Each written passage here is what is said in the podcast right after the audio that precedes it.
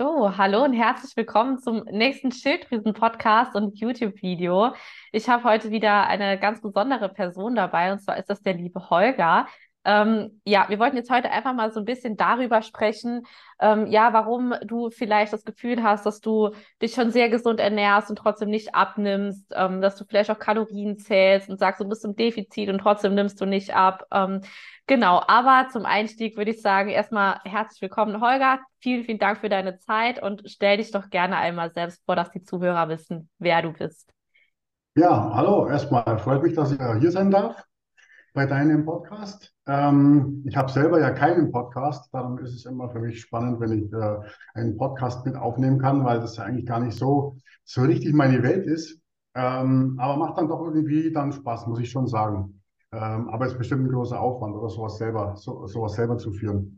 Kann ich mir vorstellen. Ja, es ist, du hast immer schon, je nachdem, ne, wenn du aufnimmst und es so ein quasi so ein One-Take wird, wo du nicht mehr viel rumschneiden musst, dann geht es noch, ne? Mhm. Aber es kann auch schon mal viel Arbeit sein. Aber es ist halt sehr, sehr cool. Also ich persönlich liebe Podcasts, weil ich einfach mich nicht gut kurz fassen kann. Und da kann man hier immer ja. erzählen.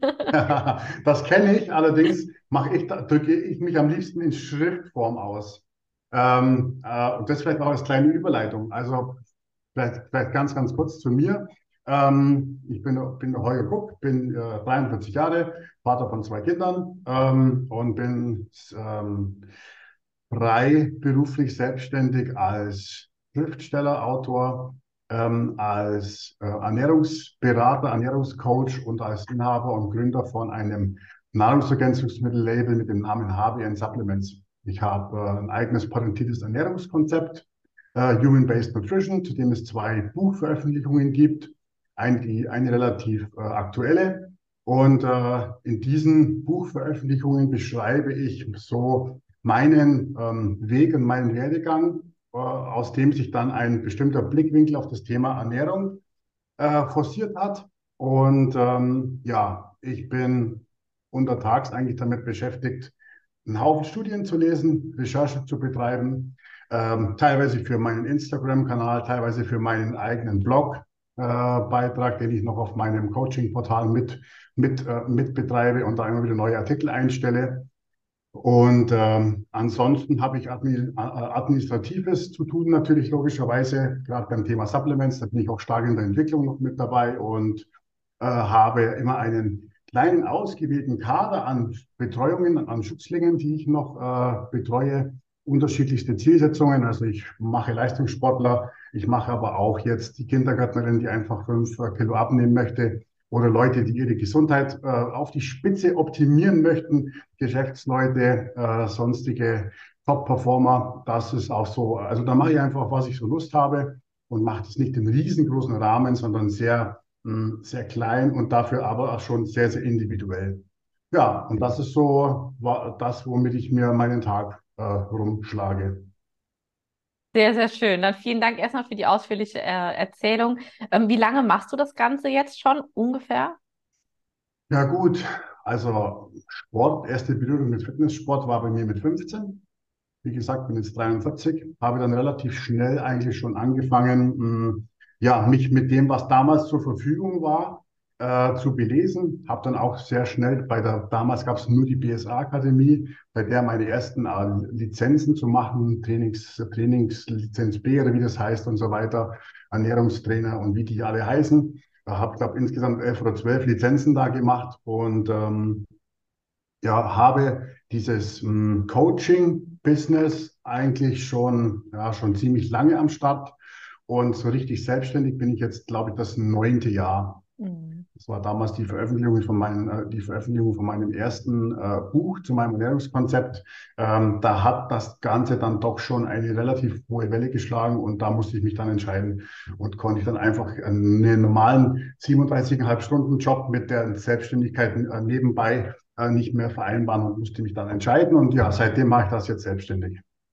Sehr, sehr cool. Also dann hast du auf jeden Fall schon einige Jahre Erfahrung da gesammelt, jetzt wahrscheinlich, ne? Und auch vieles, das mittlerweile oder heutzutage gar nicht mehr so ist, wie es damals wahrscheinlich noch kommuniziert wurde, ne? Auch ja, ja, ja, das erlebe ich, das, das erlebe ich tatsächlich eigentlich sogar jede Woche, weil ich äh, bei meinen Themenschwerpunkten schon ein sehr ein studienbasierter und studienorientierter Mensch bin, der aber auch gerne mal über den Tellerrand guckt und mhm. guckt, was macht die TCM. Also ich bin, ich versuche mich möglichst breit aufzustellen, möglichst gesamtheitlich aufzustellen, versuche immer an mir, ähm, äh, immer open-minded zu sein, auch für alternative Themen und ähm, da ist es, wie du sagst, ja, da hat sich in den letzten 20, 25 Jahren hat sich da sehr, sehr vieles äh, verändert.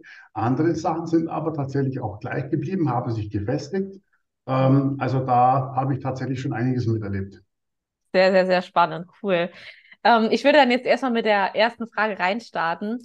Ähm, und zwar, du hast ja auch erzählt, dass du auch ähm, hier und da ein paar Coaches immer noch betreust, nach wie vor. Und vielleicht kennst du das auch so aus deiner Vergangenheit. Ähm, das ist was, was mich sehr, sehr häufig ähm, oder was ich sehr oft gesagt bekomme von meinen Kundinnen, die kommen zu mir und sagen, warum kann es trotz gesunder Ernährung und Kaloriendefizit oder Kalorienzählen schwierig sein, eben abzunehmen? Ähm, wie sind denn da deine Erfahrungen? Hast du da auch mit Erfahrungen gemacht?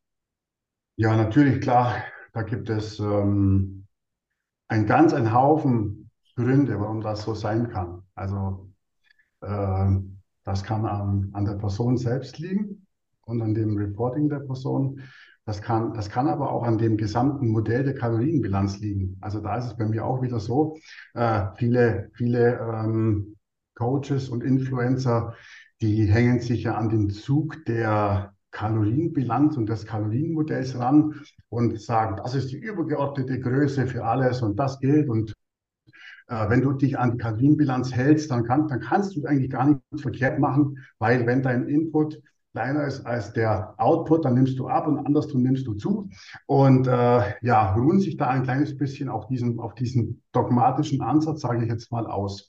Äh, das hat mit Sicherheit auch alles seine Rechtfertigung. Aber ähm, wenn man jetzt das Kalorienmodell in der Theorie und in der Praxis mal vergleicht, dann gibt es da schon in meinen Augen große Diskrepanzen und auch Hürden, die man, äh, die man meistern muss. Ähm, ich sage einfach mal ein bisschen, was Gerne. mir einfällt, oder? Gerne. Also zum, zum einen, ähm, Kalorienbilanz, Input, Output heißt ja, du äh, wirst, wenn du dich damit befasst und jetzt, äh, jetzt äh, jemand kommt und sagt, er, er, ernährt sich schon defizitär, dann wird er ja auf irgendeine Art und Weise seine Kalorien tracken und vielleicht auch seinen Verbrauch tracken. Da haben wir jetzt schon zwei Sachen, wo ähm, man überhaupt gar nicht genau weiß, wie genau das überhaupt ist, was die Person da macht. Ähm, Kalorien-Tracking machen die meisten Leute mit einem, mit einem, mit einer, mit einer App oder mit FTTB oder mit äh, irgendwie sonst was. Ähm, da muss man sich darauf verlassen können, dass diese Werte stimmen. Da muss man sich darauf verlassen können, dass die äh, Analysen auf den Lebensmitteln auch tatsächlich den Brennwert widerspiegeln, der in diesen Lebensmitteln enthalten ist. Da muss man sich darauf verlassen können, dass die Tomate in FDTB immer genau die Werte hat wie die Tomate, die man gekauft hat, äh, saisonal. Einmal vom, vom Biobauer ja. und einmal aus irgendeinem Land, wo es in einem Gewächshaus gewachsen ist. Ähm, und da stellt man halt sogar in Studien fest, ich habe das mal rausgesucht, ähm, dass in einer australischen Datenerhebung war das, die Diskrepanzen auf einem Lebensmittellabel äh, im Bereich von minus 13 bis plus 61 Prozent teilweise waren und sind und dass eine gewisse Schwankungsbreite bei diesen Kalorien tatsächlich auch erlaubt ist. Also selbst wenn du haarfein trackst, dann ist die Chance groß, dass da eine gewisse Schwankungsbreite in, in diesem Tracking drin ist, was du machst. Das ist das Erste. Das Zweite ist, dass es ja ganz viele Leute da draußen gibt, mh, die sich beim Tracking ein kleines bisschen selber beschummeln. Man nennt das Underreporting. Hast du bestimmt auch schon mal gehört. Das ist eigentlich gang und gäbe. Da gibt es eine sehr gute Datenbasis, dass das sehr äh, konventionell und sehr häufig äh, vorkommt und dass da auch äh, etliche Prozent ganz einfach falsch getrackt wird, nicht getrackt wird. Ich sage jetzt mal ein Beispiel. Man trackt einen schönen äh, bunten Salat mit Nüssen und mit Fleisch und so weiter, aber vergisst das Dressing. Und das Dressing ist aber halt ähm, der größte Kalorientreiber von einer Salatportion. Und dann sind es sind dann schon mal 100 oder 150 Kalorien, die man halt dann schon mal nicht auf dem Schirm hat. Und je nachdem können das halt 5% sein oder 7% von der Kalorienbilanz des Tages. Und ja, wenn man wenn es dann so drei oder vier so kleine Sachen gibt, dann kann sich sowas schon mal aufbauschen und dann kann, kann eine Schwankung rauskommen, wo dann, ähm, ja, wo man dann eigentlich nicht mehr kompensieren kann, wo man dann sagt, ja, wieso nehme ich jetzt nicht ab? Ne? Also das ist mal so die eine Sache. Ähm, und dann hast du ja auch relativ große Schwierigkeiten damit, deinen genauen Verbrauch zu bestimmen, weil den brauchst du ja, um die Kalorienbilanz zu ermitteln, individuell. Ich weiß nicht, wie du das machst, die Verbrauchsermittlung. Wie machst du das bei, bei dir und bei deinen Leuten? Ähm, also ich muss tatsächlich sagen, dass ich so ganz weg vom Kalorienzählen bin. Also ich hm. versuche da, ne, das einfach anders mit Portionsgrößen und sowas den, den Klientinnen direkt beizubringen, dass die damit gar nicht, ähm, ja, gar nicht letztendlich starten müssen. Klar sage ich super oft, ist es auch super hilfreich, einfach mal zu tracken und sich einen Überblick zu verschaffen, ne, wie viel Kalorien was hat. Aber letztendlich schaue ich mir das einfach an, ne, was hat die, äh, oder wie groß ist die Person, wie schwer ist sie, was hat sie für einen äh, Beruf, ne, wie, wie aktiv ist sie im Alltag, ne? Ähm, ich rechne das dann meistens aus, ne, mit so zwei, drei Trackern, nehme da dann irgendwie den Durchschnitt und wir steigen einfach mal ein und schauen, was passiert. Mm, genau. Okay. Also du versuchst da für dich so ein Erfahrungsmittelwert irgendwie zu, ja. aus, auszutarieren. Ganz ja, genau. Ja, genau. Also das, aber das ist halt so die Sache. Ne? Du hast halt, du hast halt da draußen Probleme damit, einen validen Wert für den Kalorienverbrauch ja. zu ermitteln, den du brauchst. Absolut. Was hast du? Fitness-Tracker, mhm. äh, so einen Ring, wie ich einen habe, den habe ich nicht wegen meinen Kalorien, den habe ich wegen was anderem. Ähm, und das sind die Schwankungsbreiten halt nachweislich, laut Studien halt riesig groß, 20, ja. 30 Prozent. Mhm. Äh, kann, kann sein das Plus, kann sein das Minus, kann sein, das passt für dich super. Du weißt das aber nicht. Ähm, es gibt nur, eigentlich nur einen validen Kalorientracker, den ich kenne, den ich schon seit ach, 10, 15 Jahren nutze, der aber nicht mehr im Markt, äh, den es im Markt nicht mehr gibt, der damals medizinisch war, und das ist Senseware. Ähm, da ist die, da gibt es ältere Studien, die sagen, die, der wird auch immer wieder mit neuen äh, Trackern verglichen und der schneidet da eigentlich immer gut ab. Aber das hat halt niemand. Und ansonsten gibt's, äh, hast du halt hier Schwierigkeiten, ähm, die Kalorienbilanz faktisch, also den Input und den Output zu ermitteln. Mhm. Und ähm, dann hast du ja noch eine, noch eine andere Sache und die hat damit zu tun, die Kalorienermittlung basiert ja auf der, ähm, auf der Ermittlung eines bestimmten Brennwertes in einer, in einer Brennkammer. Ne? Also ein Konstrukt, wo man etwas reingibt, verbrennt und guckt, was für eine, ein, ein, äh, energetischer Output findet da statt. Ähm, der menschliche Körper ist sowas nicht. Der menschliche Körper hat eine, äh, einen Verdauungstrakt, der mehr oder weniger gut aufgestellt ist. Ähm, der hat eine, eine Absorptions- und Resorptionsfähigkeit, die mehr oder weniger schlecht ist. Der hat ein Organsystem, ähm, der hat äh, bestimmte Speicher, Puffer, da findet ein Metabolismus statt äh, und so weiter und so fort. Und das spiegelt sich ja alles wieder und das, ist, das sind ja alles ähm, Schwankungswerte, die individuell sind und die dieses Kalorienmodell, dieses starre Kalorienmodell äh, halt auch relativ ähm, ja, äh, ins Wanken bringen. Und äh, dann, was man auch häufig sieht, sind die Schützlinge, die zu einem kommen und sagen, ich esse 700 Kalorien oder 900 Kalorien, ich mache sechsmal die Woche eineinhalb Stunden Cardio, ich mache viermal Krafttraining und ich belege auch noch einen Hitkurs, weil es mir immer noch nicht reicht. Ähm, und ich nehme trotzdem nicht ab. Ja, also da hast du dann natürlich noch eine weitere Komponente, ja. äh, die man in der Praxis immer wieder feststellt und äh, wo es ganz einfach dann darum geht, was, was macht der Körper, wenn er komplett aus dem Gleichgewicht geworfen wird? Wie kompensiert er das? Und da stellt man dann schon fest, dass auch da dieses schnöde, starre Kalorienbilanzmodell halt einfach schon wackelt. Also was ich, was ich, was ich damit sagen will, ähm, sehr, sehr schwierig, so eine Aussage zu interpretieren. Man muss von so einer Person, die an einen herantritt, muss man sehr, sehr viele Sachen erstmal erfragen, muss von der sehr, sehr viele Sachen wissen. Dann muss man, äh, äh dann muss man eruieren, wie kommt sie darauf? Ist das, ist das, stimmt das, was sie sagt? Ist sie ehrlich zu mir?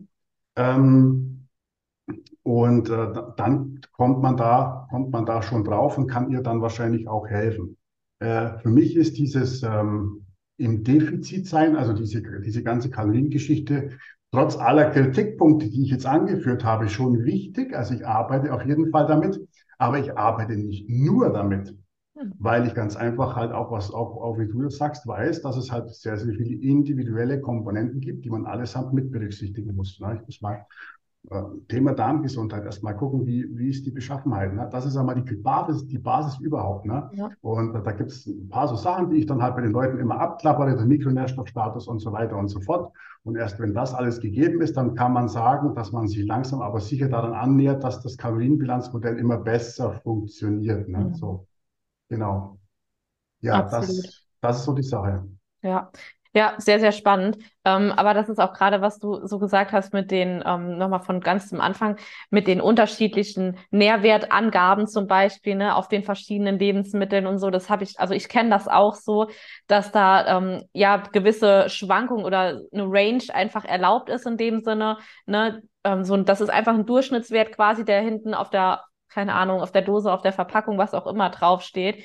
Und das ist aber gar nicht so dieses hundertprozentig. Ne? Klar, das macht alles unterm Strich vielleicht einfach nur ein kleines bisschen was aus. Ne? Oder du hast dann, wie du gesagt hast, dieses, bin ich ehrlich auch zu mir selbst, ne?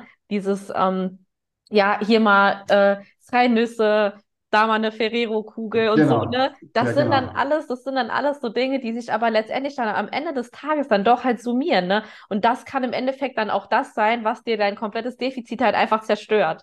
Ja, ne? also ja, wenn man jetzt böse ist, würde man als erstes mal vermuten, äh, die Person ist einfach nicht im Defizit. Also als Coach darf man das nicht sagen, aber man muss das als erstes mal in Frage ja. stellen, ob die Person wirklich im Defizit ist und dann halt mit ein bisschen so, ne, ohne, ohne gleich dazu kritisch zu sein, halt zu gucken, wie man jetzt an die, an die Infos kommt, die man braucht, um das zu bewerten und zu beurteilen. Mhm. Absolut. Oder auch gerade ähm, zum Tracken selbst nochmal, ne? Sind die Lebensmittel überhaupt richtig getrackt?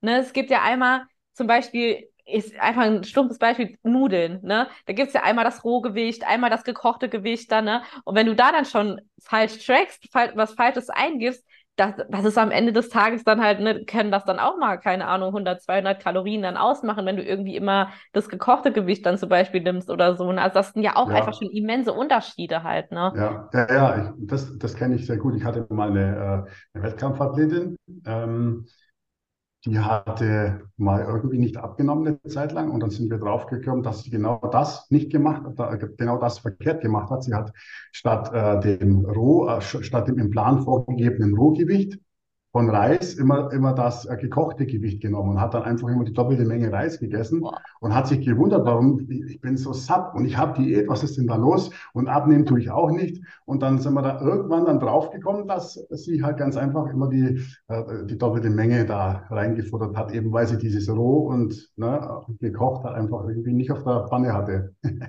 Spannend, ja, geil. Ja.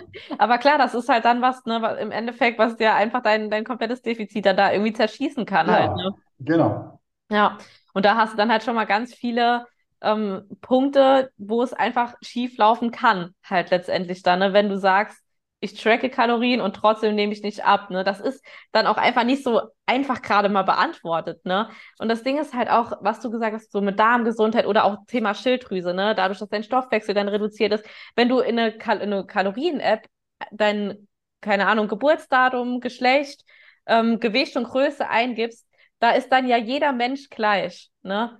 Aber jeder Mensch ist ja auch in dem Sinne anders. Ne? Manche sind im Alltag viel aktiver, ne?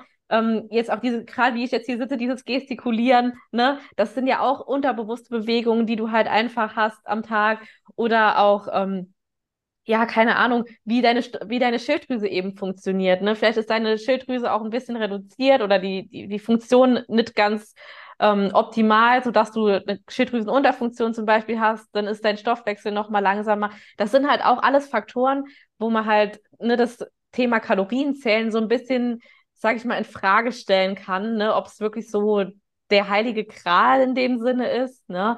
Weil halt eben du laut dieser App quasi einfach nur eine Zahl halt irgendwie bist. Ne? Du bist dein Gewicht und du bist mhm. die Durch der, der, Durchschnitt deiner Größe halt. Ne? Ja, ja, ja. Also wie gesagt, ich will das nicht abreden. Ich arbeite selber auch damit. Ja. Aber ich habe halt ich habe halt auch gelernt, dass man halt, also, dass es halt Menschen gibt, die halt in dieses Modell überhaupt nicht von Grund auf schon mhm. überhaupt gar nicht reinpassen und dass es Konstellationen, viele Konstellationen gibt, wo man das einfach äh, in Frage stellen muss und da noch einen Schritt weitergehen muss, wenn man, ein, wenn man eine Person richtig betreuen muss. Ne? Es gibt da ganz viele ähm, Coaches, ähm, die hunderte von, von Leuten betreuen, die, die, die setzen, die, die ermitteln irgendwie einen Bedarf und dann setzen sie die Leute irgendwie für 800 Kalorien ins Defizit und dann würden sie schon abnehmen erstmal. Ne? Dann haben sie drei Monate gutes Geld kassiert und dann sagen sie wieder Servus und das war's dann. Das hat damit Betreuung nichts zu tun, weil ja. äh, jemanden ein Kaloriendefizit aufzuschreiben, das, äh, na, das ist natürlich einfach. Absolut, ja. ja, absolut. Aber du bist da, du bist ja Schilddrüsenexpertin ähm, bei diesem Thema, ähm, dass der Kalorienverbrauch äh, ja eigentlich auch keine statische Größe ist.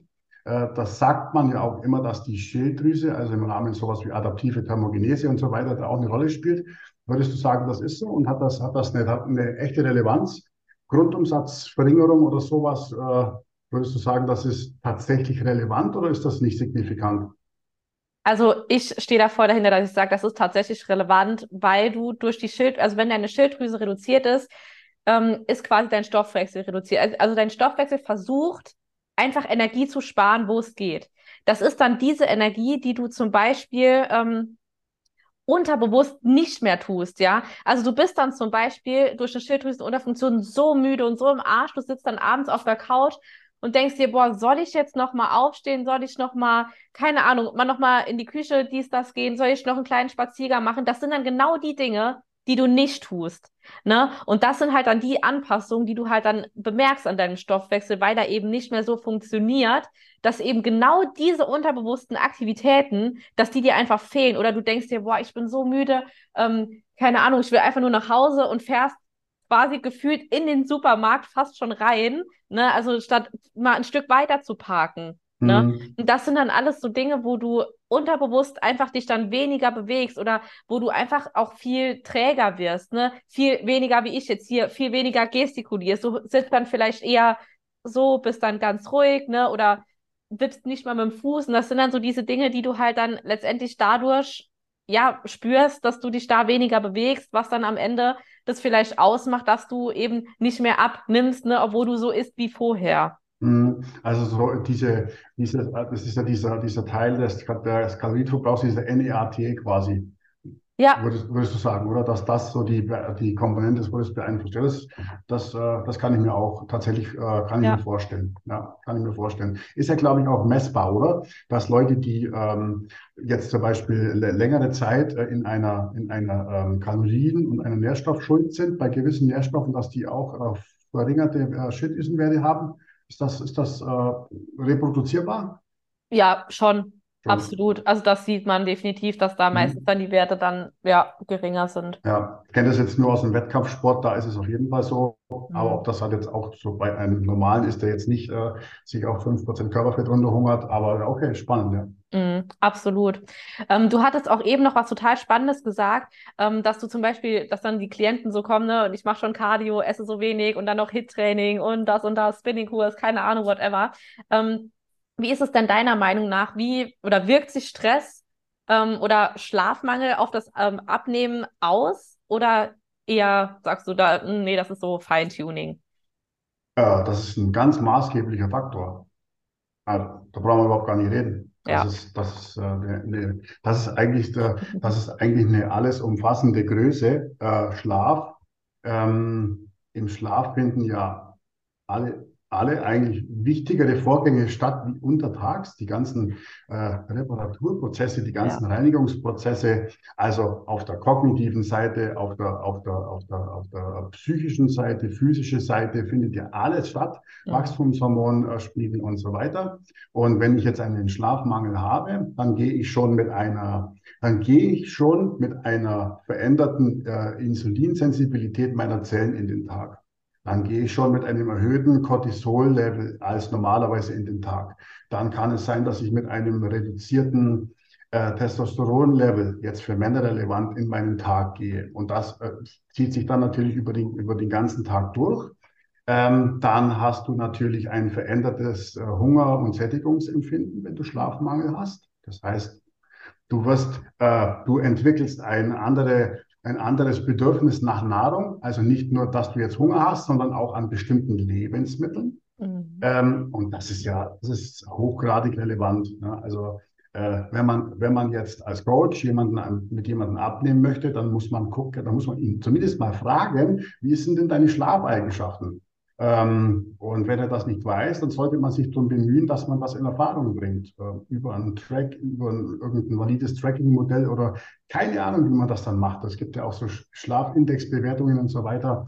Ähm, aber das sollte man dann in dem Fall schon rausfinden, weil es kann auch ein Faktor sein, warum eine Diät nicht funktioniert. Dass die Person einfach chronisch gestresst ist, äh, chronischen Schlafmangel hat und da, da passiert einfach in der Kiste dann nichts, nichts mehr. Zumindest nicht das, was man möchte. Ne? Ja wusste, dass du diese Antwort auch geben wirst, deswegen habe ich sie ganz bewusst gestellt, weil das ist so ein krass unterschätztes Thema, finde ich heutzutage immer noch, ne, dass man gesagt bekommt, ah, du kannst ja noch schlafen, wenn du tot bist und dies und mhm. das. Aber wenn man sich einfach mal bewusst macht, was in der Nacht alles passiert, ne, da ist das Immunsystem ja richtig aktiv, das arbeitet, die ganzen Regenerationsprozesse finden statt, quasi die, die Müllabfuhr, ne, für unsere psychischen ähm, oder für unsere psychische Gesundheit, all das, ne, auch gerade ja. so Thema Alzheimer und so, ne, das ist ja alles, das ja mittlerweile weiß man das ja schon, ne, wenn du an einem ähm, chronischen Schlafmangel liegst oder weniger als, ich glaube, es waren sechs Stunden irgendwie regelmäßig schläfst, dass du da, da dein Risiko für Alzheimer zum Beispiel auch einfach wesentlich erhöhter ist, ne, und mhm. auch, aber auch wie schon, wie du schon gesagt hast, mit den Basics einfach, du hast einfach viel mehr Hunger, du hast viel mehr Bock auf deftiges, fettiges, ne, solche Lebensmittel und du bist auch viel später gesättigt erst, ne? Du hast ein höheres ja. Risiko generell einfach für Heißhunger. Und deswegen ist das auch immer so ein Thema, wo ich sage, wie dein Tag letztendlich abläuft, entscheidet schon der Abend davor. Ne? Also je nachdem, wann gehst du schlafen, wie viel schläfst du, wie gut schläfst du, was machst du vor dem Schlafen, ne? Vielleicht gerade auch Thema Blaulicht oder so halt auch mhm. noch, ne? Ja, also ja, da gibt es, äh, wenn man die Schlafqualität optimieren möchte, da gibt es auch ganz viele, äh, da gibt es ganz viele Punkte und ich glaube, dass das auch nicht immer mh, mm, so einfach ist, weil ganz viele Leute halt ganz einfach auch viel äh, schlecht schlafen, weil sie halt auch viel mit ins Bett, ins Schlafzimmer ne nehmen. Jetzt nicht ein Handy oder so, sondern hier oben im Kopf mit, mhm. mitnehmen, äh, den Alltag, die Probleme, äh, sonst was und das einfach nicht gelernt haben, da wirklich runterzufahren, abzuschalten und dem Parasympathikus wirklich die Möglichkeit zu geben, sein, seine Arbeit zu tun, äh, runterzufahren, ne, ist, ist ja auch ein Thema des Nervensystems. Und ähm, ja, also das, dann, ja, dann hast du das Schlafzimmer selber. Ist es da kühl genug? Hast du eine gute Matratze? Hast du eine gute das? Äh, da, die Atmung, atmest du gut oder hast du Schlafapnoe? Äh, ne? Also so als, als, als konkretes Beispiel. Da gibt es so viele Faktoren. Dann kommen die elektronischen Geräte, wo man weiß, dass die auf jeden Fall was ausmachen. Der Lichteinfluss, ähm, also viele, viele Einflüsse. Schlafoptimierung mhm. bei einer Person, die nicht gut schläft, ist auf jeden Fall mehr als nur äh, ein Schlafsupplement zu empfehlen. Und das sage ich jetzt, obwohl ich ein Supplement-Label habe. Ja. Also das ist schon, das ist schon, äh, das kann schon ein, eine echte Aufgabe sein. Absolut. Oder auch gerade so das Thema Koffein, ne? Wann trinkst du deinen Kaffee zum Beispiel auch, ne? Genau. Ich also hör, ja. abends, abends noch trainieren mit Stim Booster. 400 Milligramm Koffein, Synebrin, Cocktail und dann äh, um 20 Uhr und dann um 22 Uhr schlafen gehen, ja. ist eine schlechte Kombi. Ja, absolut. Aber das sehe ich auch immer ganz oft. Oder was ich auch höre, ähm, habe ich gerade die Tage noch mal gehört, ähm, als ich zwei Menschen unterhalten haben. Ja, ich bin die Nacht wieder nicht eingeschlafen, äh, erst um vier oder so. Und ich bin dann zum Arzt gegangen und äh, ja, weil hat mir jetzt, äh, hat mir jetzt Melatonin empfohlen. Wo ich mir auch denke, so, das ist, du, du zäumst so quasi das Pferd von hinten irgendwie auf. Mhm. Ich finde immer so Supplemente, die sind so die Spitze des Eisberges. Davor muss einfach erstmal dein Lebensstil passen, deine Ernährung, ne, alles mögliche Bewegungen etc. pp. Und dann kannst du mit Supplementen dazu machen, äh, dazu gehen oder, oder weitermachen. Und wenn du wirklich ein Problem hast mit dem Schlaf, dann fang erstmal bei den Basics an, ne? Oder auch beim Abnehmen. Wenn du Thema ja. hast mit Abnehmen, fang erstmal unten an, statt dass du dir irgendwelche Fettburner-Kapseln zum Beispiel halt kaufst, ne? Ja. Ja, ja. Ja, ja aber das ist halt, mh, mm, der Mensch ist halt anders. Der Mensch, der Mensch, das ist halt eine Fettburner-Kapsel, auch wenn jeder weiß, dass die nur, wenn, wie du sagst, nur einen Nutzen hat, wenn das und das und das stimmt, dann ist das für den Mensch dann trotzdem irgendwie so eine, eine, eine, eine Wunschvorstellung, dass diese Pille dann, äh, vielleicht, vielleicht, vielleicht klappt es ja doch mit dieser Pille. Ne? Und die wird dann vielleicht doch eher noch bestellt, wie jetzt zu gucken, wie ist mein Mikronährstoffstatus, kann mein, kann mein, äh, kann mein Stoffwechsel das enzymatisch überhaupt wuppen, richtig Fett zu verbrennen und so weiter. Oh, das ist schon wieder viel zu stressig. Äh, äh, kenne ich mich auch nicht damit aus, dann versuche ich es doch mal mit dem Fettburner vielleicht. Ne? So. Ja. Stelle ich, ganz, stell ich ganz, ganz oft fest. Ja, und das ist auch mit ganz vielen Supplementen auch so, ne? Es wird immer oder so oft versucht, irgendwie, ich fange erstmal mit den Supplementen an und dann mache ich das und das und das, ne? Oder, oder ja. ich mache, wie du sagst, einfach gar nicht, weil es ist viel zu anstrengend, viel zu stressig, ich habe keine Ahnung davon und versuch's dann damit. Das ist, ich finde das auch so krass, dass es echt, ja, dass, dass die Menschen glauben, so dass es mit, mit einem Supplement oder mit einem Medikament irgendwie all, all ihre Probleme gelöst sind. Ne? Dass, wenn mhm. das so mhm. einfach wäre, dann dann hätten wir doch nicht so viele Menschen, die übergewichtig sind, so viele Menschen mit Schlafproblemen, mit Schilddrüsenproblemen. So, das muss man sich einfach mal bewusst machen. Ne? Es gibt so nicht diese eine Pille, die ja so alles löst halt. Ne? Ja, ja, du hast ja dann aber noch andere Sachen. Also ich bin ja schon logischerweise ein Verfechter von bestimmten Supplements, ich auch, Zeiten absolut. und sowas alles. Aber was ich halt auch feststelle, ähm, es gibt ja wirklich äh, Sachen, es gibt Supplements, die haben für fast jeden da draußen eine gewisse Relevanz. Dazu zähle ich jetzt zum Beispiel zumindest saisonal Vitamin D in irgendeiner Kombi ja. und zähle auf jeden Fall auch, die, auch Omega-3 dazu, auf irgendeine Art und Weise. Warum? Weil der Unterversorgungs, äh, die, die Unterversorgungsrate ähm, jetzt äh, bei Omega-3 bezogen auf den Omega-3-Index und bei Vitamin D bezogen auf dem, was man aus, aus der nationalen Verzehrstudie und überall raus weiß, einfach faktisch gegeben ist, allen Altersgruppen und so weiter und so fort. Ähm, aber ich, ich predige halt bei mir auf meinen Kanälen immer, Leute, nehmt es doch bitte einfach nicht planlos. Macht doch bitte mal eine, eine Statusbestimmung. Guckt euch im Frühjahr und dann im Spätsommer, wenn ihr aus dem Sommer rausgeht, euren Vitamin D-Status an. Und dann, dann guckt ihr, wo ihr steht und gegebenenfalls braucht ihr, braucht ihr nicht. Und ihr, ihr, wisst dann auch, wie viel ihr vielleicht nehmen müsst. Und beim Omega-3 äh, ist, es, ist es ja genau das Gleiche. Aber ähm, die Leute wollen das irgendwie nicht. Die haben da irgendwie keinen Bock. Wir verkaufen, wir verkaufen unfassbar viel Vitamin D und unfassbar viel Omega-3 in unserem Shop. Und ich biete in, äh, ich biete da sogar schon bei Omega-3 ein Bundle an mit dem Omega-3-Index, äh, also mit dem Bluttest, ne, mit dem, mit dem Erythrozytenbasierten Bluttest, äh, Bluttest vom Professor Schacki. Und, ähm, aber das wird im Vergleich dazu, wie oft das Supplement verkauft wird, fast nicht bestellt. Das heißt, die Leute haben da irgendwie keine Lust drauf, das dann zu optimieren und sich die Mühe zu machen, sondern die wollen einfach eine Kapsel nehmen. Mhm. Und dann ist das Thema für sie erledigt. Also ganz seltsam, ähm, wirklich, dass es, äh, dieser Umgang mit Supplements ist irgendwie seltsam, find, ja. muss ich selber sagen. Ne? So. Ist es absolut. Es ist so, so unkontrolliert einfach. Ja, mhm. ja. Ich bekomme auch ganz oft Nachrichten, ja Marie, äh, ich habe Haarausfall und dies und das oder ne, was kann ich denn, welche Supplemente sind denn gut für meine Schilddrüse? Wo ich mir immer denke so, hey, check doch erstmal, was bei dir im Blut so abgeht. Ne? Deswegen ja. arbeite ich auch am Anfang des Coachings halt auch immer mit Blutwerten, dass ich gucke, wo steht meine Kundin? Ne? Also wo kann ich sie abholen? Wo sind bei ihr die Mängel? Ne? Wie sieht's mit Eisen aus, zum Beispiel Selen und so? Ne? Mhm. Das finde ich einfach sau, sau wichtig. Und gerade auch, was du sagst, so Thema Vitamin D und Omega-3, sau spannend.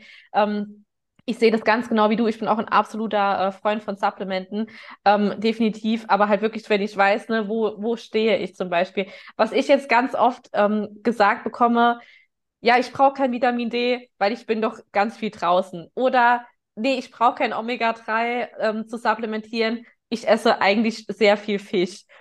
Wie ist denn deine Meinung dazu, zu diesen Aussagen? Ja, gut. Also, erstens mal, es kann sein, dass eine Person im Hochsommer mittags sehr leicht bekleidet, heißt, heißt nur, vielleicht nur ein, ein mini kleiner Bikini oder eine kleine Hose, 15 bis 20 Minuten jeden Tag draußen äh, irgendwie äh, im Garten ist und da irgendwas macht. Das kann sein.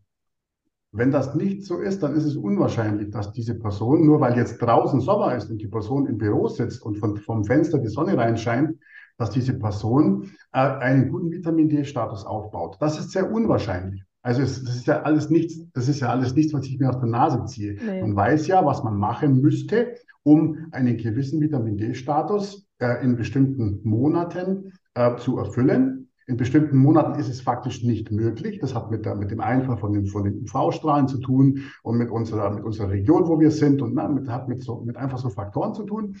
Ähm, und äh, zu anderen Monaten, wie jetzt zum Beispiel jetzt im August, wäre das möglich. Aber jetzt haben wir zum Beispiel schon äh, jetzt bei uns eine Woche 15 Grad, keine Sonne.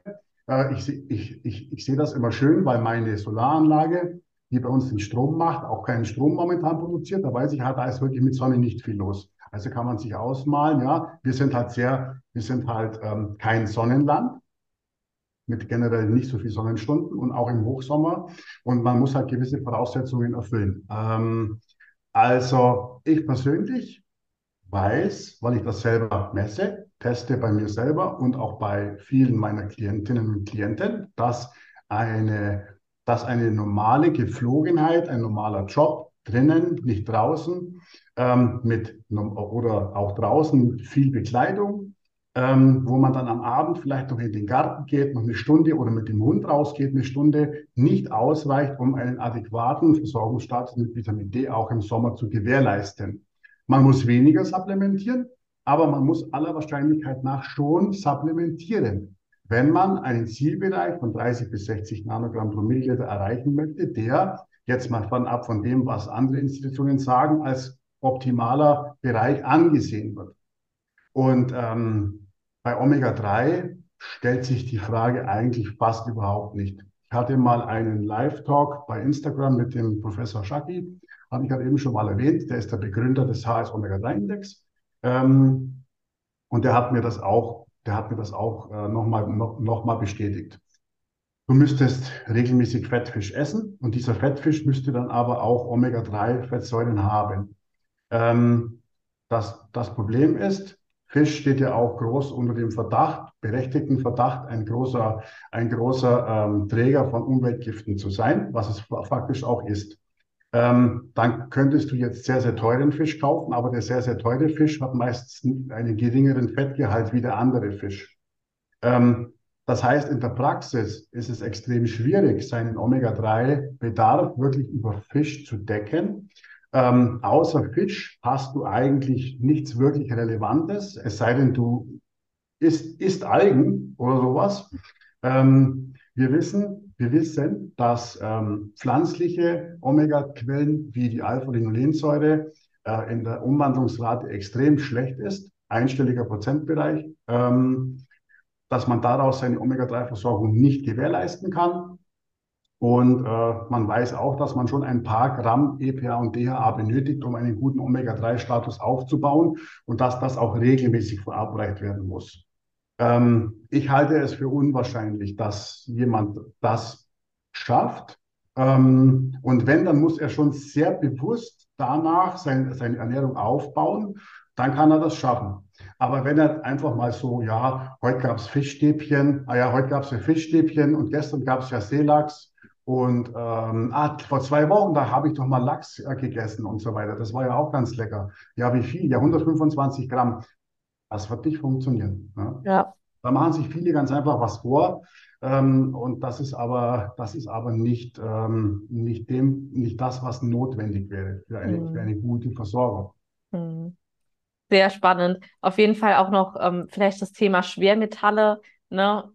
Gerade so was Fisch betrifft, ähm, ist ja auch immer ein Thema, was man halt durchaus dann beachten muss, halt, ne, wenn man halt auch selbst viel Fisch isst, da würde ich dann auch, oder wäre ich dann auch, sage ich mal, ein bisschen vorsichtig, ne, dass man da halt auch einfach, ähm, ja, weil da kannst du halt auch echt viel Schaden, sage ich mal, in deinem Körper halt einfach anrichten. Ähm, ja, vielleicht auch dann nicht ganz außer Acht lassen und da dann doch eher mal auf wirklich ein gut gereinigtes ähm, Omega-3-Produkt zurückgreifen, zum Beispiel als halt sich da auf, auf den vollständig auf den Fischverzehr halt irgendwie dann zu verlassen. Ne? Ja, also es ist, es ist wirklich traurig, aber in dem Fall ist es tatsächlich leider so. Ähm, die Belastung ist da. Ja. Ähm, du hast Schwermetalle, also Methylquecksilber und so weiter. Du hast ähm, leider auch diese Mikroplastik-Thematik. Mhm. Ne? Du hast leider in den Weltmeeren ist nur noch Dreck unterwegs. Ähm, das hast du halt leider. Ah, du könntest jetzt, wie gesagt, du könntest das schon, du könntest dir jetzt schon einen ganz speziellen Fisch, der irgendwo ne, auf besondere Art und Weise, aber die Kosten-Nutzen-Relation, das kannst du ja nicht mehr zahlen. Ja. Na, also Lebensmittel sind eh teuer. Und wenn Ja. du dann die Kosten-Nutzen-Relation aufmachst und da wirklich sagst, ich will es aus Lachs und das, ich bin nicht, nicht äh, belastet und so weiter, da musst du sehr schnell feststellen, dass dir das sehr, sehr stark an den Geldbeutel geht. Mhm. Und da ist die Kosten-Nutzen-Relation dann nicht mehr gegeben. Ne? Ein Omega-3-Produkt, wie du sagst, ein hochwertiges Omega-3-Produkt ist gereinigt. Äh, Im besten Fall hat der Hersteller für dich eine, eine, ein Analysedatenblatt, wo genau drin steht, wie viel, wie viel, wie ist der Quecksilbergehalt, wie ist das und das, wie ist die Totox, wie sind die Totox-Werte, also die äh, Oxidationswerte von diesem Produkt und so weiter. Und da, da, das ist, da, da gehst du total auf Nummer sicher. Ne? Mhm, mhm, absolut. Auf jeden Fall. Nee, und auch, ähm, ich weiß jetzt nicht, ähm, so gerade auch das Thema wirklich ausreichend Omega-3 zu supplementieren. Ähm, das ist ja auch immer noch mal so eine Sache, wo man dann häufig irgendwie hört, ja, aber ich nehme doch schon Omega-3, aber das bringt nichts oder so, ne? Ähm, hast du da auch solche Erfahrungen nicht, oder, oder gerade so zum Thema ähm, wirklich das EPA und DHA zu beachten, ne, was hinten drauf steht und nicht einfach diesen Omega-3-Index oder, oder Gesamt, ich weiß nicht, wie, es da öfter drauf steht, Omega-3-Gesamt oder so. Hm. Ja, äh, ja, schon. Das liegt halt daran, das liegt halt daran, dass ähm, viele Leute gerade so ein Produkt wie Omega-3 halt auch noch immer vielleicht ein bisschen zu sehr nach dem Preis kaufen. Ne? Also in, äh, in, ein, in, ein, in einer 1 Gramm Fischölkapsel können halt 600 Milligramm EPA, DHA sein oder halt 300. Und das ist halt schon, ist schon ein bisschen, ein bisschen relevant zumindest ist das schon. Ne? Ähm, wenn man weiß, dass man wahrscheinlich irgendwo zwei, drei Gramm brauchen wird von, von diesen speziellen. Ne? Mhm. Ähm, irgendwo ist das schon, äh, macht das natürlich schon was aus. Also ja, stelle ich auch immer wieder fest. Ähm, und äh, habe ich schon gesehen. Mm, Muss aber trotzdem sagen, dass ich jetzt eigentlich jetzt, ich, ich, ich habe ja die Erfahrung, eben, eben durch das, durch das eigene Label, dass ich jetzt relativ wenig ähm, Mails oder äh, Winke mit dem Zaunpfahl bekomme, dass die Omega-3-Fettsäuren zu teuer sind, weil sie die woanders, weil es die woanders günstiger gibt. Mhm. Das höre ich selten, muss ich ganz ehrlich sagen. Mm, Also vielleicht ist da doch schon ein kleines bisschen ein Bewusstsein dann da. Ne? Ähm, bei Omega-3-Fettsäuren ist halt auch mega wichtig, dass man die halt nicht in riesengroßen Packs kauft, tausenderweise, und die dann bei Zimmertemperatur ins Regal stellt. Das ist der Omega-3-Fettsäure, eine labile, instabile Fettsäure. Klar ist da ein Oxidationsmittel drin, aber na, mit der Zeit wird das halt einfach dann schlecht und ranzig. Und Ja. dann, wenn man dann auf so eine Fische, auf so eine alte Fischkapsel drauf beißt und die schmeckt dann extrem nach Fisch, dann heißt ja, das ist ja ein Scheiß-Supplement. Dabei steht das schon ein halbes Jahr bei dem mit, mit, mit 3000 anderen Kapseln in, bei, bei 20 Grad in der Speis, wo die Sonne immer reinscheint. Ne? Mhm. also das, das sind halt immer so die Sachen. Ne? Da muss man halt Ja. schon ein, ein bisschen auch wieder da ein bisschen ein Bewusstsein entwickeln äh, äh, und, und den Background ein bisschen, ein bisschen einhalten bei sowas. Mhm. Ich stelle persönlich immer das Omega-3 äh, einfach in den Kühlschrank. Sobald ich das gekauft habe, ab in den Ja, Kühlschrank. da, da, da, da gehört es auch hin, tatsächlich. Ja, Ja. da gehört es auch hin. Sehr, sehr cool. Ja, ähm, cooles Schlusswort auf jeden Fall. Ähm, Holger, dann erzähl doch gerne mal noch, wo kann man dich finden? Wann kann man sich an dich wenden? Ähm, genau. Ja, gut. Ich denke mal, der nächste Weg sind meine, ähm, ist die Domain www.body-coaches.de. Das ist mein Coaching-Portal. Ähm, kann man sich für ein Coaching bewerben. Da kann man meine Blogbeiträge lesen, die ich schon seit boah, bestimmt 15 Jahren da einstelle. Da ist alles noch drinnen, gespeichert. Ähm, und äh, ansonsten ist die, ähm, habe ich ein Instagram-Profil, Holger Cook, eine Facebook-Fanpage, einen kleinen YouTube-Channel, der aber nicht regelmäßig bespielt wird. Ähm, oder dann ganz einfach halt mal bei hbn-supplements.de reingucken, was wir da im Bereich Supplements so alles zusammenbauen. Also ich denke, wer mich äh, finden möchte, der findet mich schon. Ich verlinke dein Profil auf jeden Fall von Instagram vielleicht auch mal noch auf jeden Fall noch drunter, dass die Leute dich auch direkt finden, deine Webseite und dann können sie auf jeden Fall direkt äh, ohne Großsucherei dich äh, auf dein oder auf dein Profil zugreifen. Genau. Super, das schön. Sehr, sehr schön. Ja, ich danke, äh, bedanke mich nochmal ganz herzlich für deine Zeit, für dein Wissen und ähm, es hat mir mega Spaß gemacht. Ähm, ihr dürft uns auch super gerne Feedback dalassen und ähm, ja, die letzten Worte gehören dir, Holger. Die letzten Worte, ja, Ja. gut. Die letzten Worte. Ähm, seid, seid immer kritisch, hört auf euren Körper, ähm, passt auf, wem da draußen ihr euer Gehör schenkt. Ähm, wir leben in einer Zeit des Inform nicht des Informationsmangels, sondern des Informationsüberflusses. Ähm, und ähm, da muss man schon ganz gut aufpassen und gucken, ähm, zumindest für die Leute, die, die sich dafür interessieren. Ähm, ja, wünsche euch alles Gute, bleibt gesund und ähm, habt eine gute Zeit. Super, vielen, vielen Dank. Bis dann. Ciao, ciao. Ciao.